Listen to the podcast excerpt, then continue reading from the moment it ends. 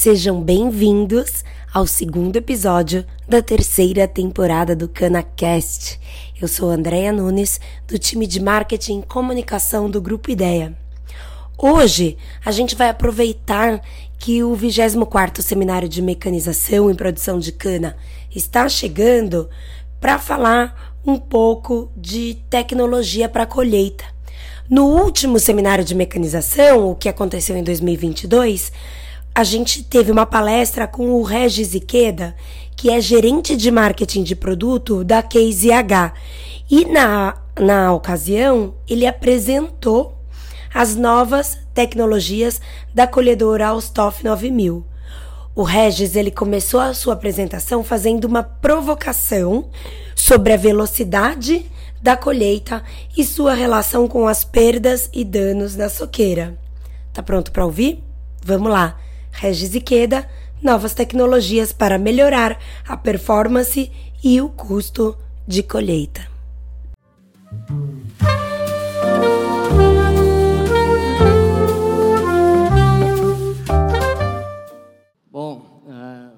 Boa tarde a todos.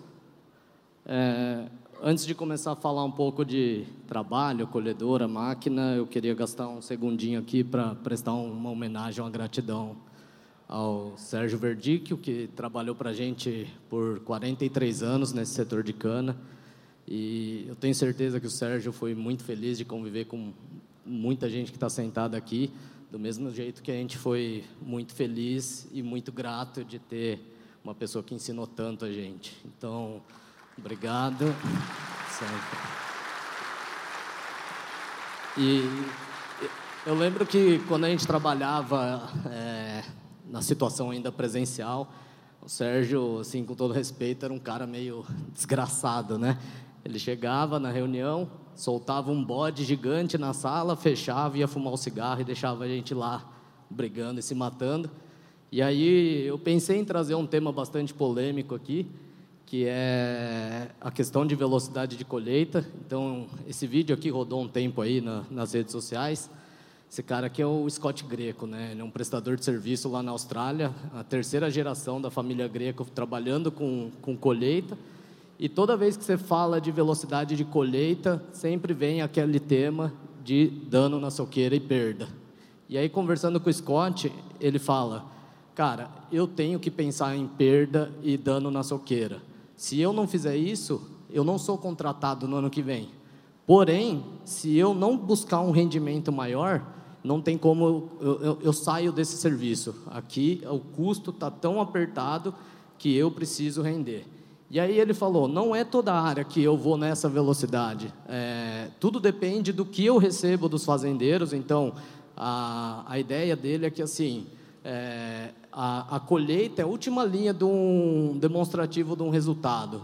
Tudo que você faz ali é, é, o que vai influenciar a colheita. Então, ela é uma despesa necessária para se obter o lucro. Porém, é, não tem uma regra de bolo. Então, a cada condição, o que eu preciso é buscar o menor custo. E aí ele comenta, né? A, é, o Brasil está na mesma direção, provavelmente. Por quê? Aí é uma reflexão aqui para nós, né? Faz 30 anos que a gente fala da cana de três dígitos e a gente não muda de lugar. Então, o que, que acontece? A empresa vive de ganhar dinheiro. Ou você lucra mais ou você gasta menos. A gente não tem conseguido trabalhar no aumento de lucro, efetivamente, do mesmo jeito que acontece na Austrália, e eles seguiram a diretriz de reduzir custo. Provavelmente, acho que o setor nosso de cana é, vai continuar Espero que não, mas é, a gente vê que talvez vai ficar aí na casa dos 70, 80, no máximo 90, dependendo do clima, durante um bom tempo. E o custo vai subir, 10 anos vai fazer muita diferença. Então, hoje ele está trabalhando, tendo que colher mil toneladas em 12 horas, e a gente ainda está aqui nas 700, nas 24 horas. É bastante polêmico, mas é, você projetando que a gente vai seguindo o que aconteceu nesses mercados que começaram a, mecanizar antes, provavelmente vai acontecer isso com a gente. E aí, pensando um, um pouco nessa questão de redução de custo, é, a gente está com algumas modificações na nossa colhedora de cana, a série 9000, é um produto novo, que é muito superior à nossa antiga 8810, é, nessa parte de redução de custos, eu, porque é, é um pouco simples, né? Eu pego um motor com 420 cavalos, muito mais potente do que eu já tinha na 8810. Eu jogo um, software do Smart Cruise para trabalhar a 1600 RPM, bem mais baixo. Adiciono uma hidráulica muito mais eficiente, com menor perda parasítica, melhor aproveitamento de toda essa potência. E a gente está colocando também um novo sistema copiador de solo e o feed rate control. É, esse feed rate control, basicamente, ele se ajusta automaticamente todo o industrial, a velocidade de colheita da máquina e ou a quantidade de cana que está passando. Então, se você parar para pensar, o consumo horário de uma colhedora, 35, 40% está no industrial, né? corte base até picador. Então, é, trabalhar dessa forma, a gente consegue é, buscar bastantes, bastante melhorias no consumo de combustível. E outra coisa que a gente também está é, tá tentando buscar aí com um motor trabalhando muito mais folgado, é talvez eliminar a retífica de motor. Aqui é um, um exemplo do que, do, da série de testes que a gente fez, né, comparando a, a 8810 com a nossa 9000, para a gente entender assim, de uma forma mais prática por que, que a 9000 é muito superior que a 8810. Isso aqui é uma, uma condição lá da Colômbia, né, um segundo corte de 100, 180 toneladas por hectare, e a gente buscou conseguir trabalhar na maior capacidade de colheita das duas, é, dentro dos padrões de qualidade que a usina exige. E aí você tem, é, você vê caindo cana para caramba aqui, né? A diferença principal aqui é que para conseguir trabalhar na maior entrega de tonelada hora, a 8810 a gente tem que trabalhar com ela com o Smart Cruise desligado a, a 2100 RPM. E na 9000 a gente eliminou qualquer alteração de RPM, sempre a máquina vai trabalhar a 1600. E aí você pega o consumo de combustível, ele vai lá em cima, né? Parece até ruim. Então, mas na verdade, nem é tanto. Tem muita gente que fala, pô, minha máquina está fazendo 30, 35 litros hora. Não é ruim, mas isso passa a impressão que a máquina fica mais tempo rodando no vazio, no carreador, porque você pegar qualquer máquina sem colher cana, só de ligar ela, dá esse resultado. Então, é, a, o que é interessante é que eu, eu subo o consumo horário, mas ele não é, é diretamente proporcional ao quanto eu consigo subir a minha tonelada hora.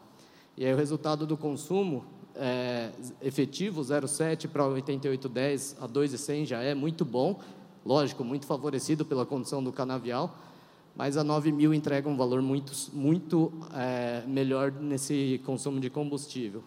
O porquê é bem simples, né? Se você pegar os dados dessa máquina aí que a gente coletou via Redicam, então ela trabalha na casa de 110% de carga do motor. Um pouco além disso, a máquina chegaria até a afogar, enquanto na 9000 a carga do motor trabalha em 60%. Por isso que ela consegue, é estamina, né? A máquina consegue performar mais num, numa condição mais difícil. E entrando nessa questão de conectividade, agora é, todas as colhedoras de, da case de fábrica saem com a telemetria embarcada esses dados são todos enviados é, remotamente para uma nuvem. A gente tem um time dedicado para trabalhar esses dados é, com inteligência proativa. Você pode ter acesso pelo portal, mas o interessante é que a gente trabalha com uma plataforma aberta, então todos os dados da Redcam, lógico que no padrão da, da legislação de proteção de dados, mas a usina tem acesso aí a 100% dos dados que são adaptáveis aos sistemas internos de, de ERP, etc. Então, isso aí contribui bastante para a melhoria da disponibilidade de performance. Aí, só para terminar aqui, eu, é, um último ponto, né? Sempre o pessoal pergunta, tem dúvida sobre, pô, a Case vai fazer máquina de duas linhas? Não, estamos trabalhando, né? E aí, quando a gente começou a redesenhar isso lá no passado, a gente pensou, pô, toda usina tem um conjunto de rotação para trabalhar elevador e esteira. Então, toda vez que esses itens falham ou precisam de uma manutenção prolongada, em vez de eu ir lá e gastar horas e horas no campo, eu vou lá, saco, coloco um novo, devolvo o outro lá para a oficina, consigo fazer uma manutenção numa condição muito melhor. Por que, que eu preciso só desses, por que só esses itens? Talvez é, eu consiga pegar à frente, a gente sabe que na máquina de uma linha, corte de base e divisor são cerca de 10% da, das horas paradas, e provavelmente na máquina de duas linhas vai ser maior. A gente está tentando aqui é, desenvolver um novo conceito igual de colhedora de grãos, mas poder ter um sistema modular que a gente trabalhe com a mesma, o mesmo conceito de elevador esteira. E outra, outro ponto que a Case busca né, no sistema de duas linhas é realmente aquilo que já foi falado aqui, né? entregar o agronômico básico, não tem jeito, mas também o menor custo possível. É, a gente vê em vários dias de, de colheita que a gente já performou com parceiros, parceiros nossos na, na 9000, e toda vez que você coloca uma máquina para trabalhar em 24 horas, é lógico que você proporciona as melhores condições logísticas, só que a máquina sempre entrega quatro, cinco vezes mais do que a usina está acostumada no dia a dia. Então eu tenho um potencial desse tamanho e hoje em dia a gente pega isso. A gente quer tentar buscar uma solução que vai ser conseguir melhorar esses 20% que a gente aproveita e evitar a gente chegar e é, aumentar muito é, a questão de componentes, é, custo, etc., e entregar uma máquina de potencial de 8 mil toneladas. Então, acho que isso vai ser um pouquinho mais, é, mais saudável para o custo. Eu acho que eu cumpri o prazo aqui, ó, Dib. Não, não, acho que é só isso. Eu agradeço aí, obrigado, pessoal. Obrigado, Dib. Deu na risca aí.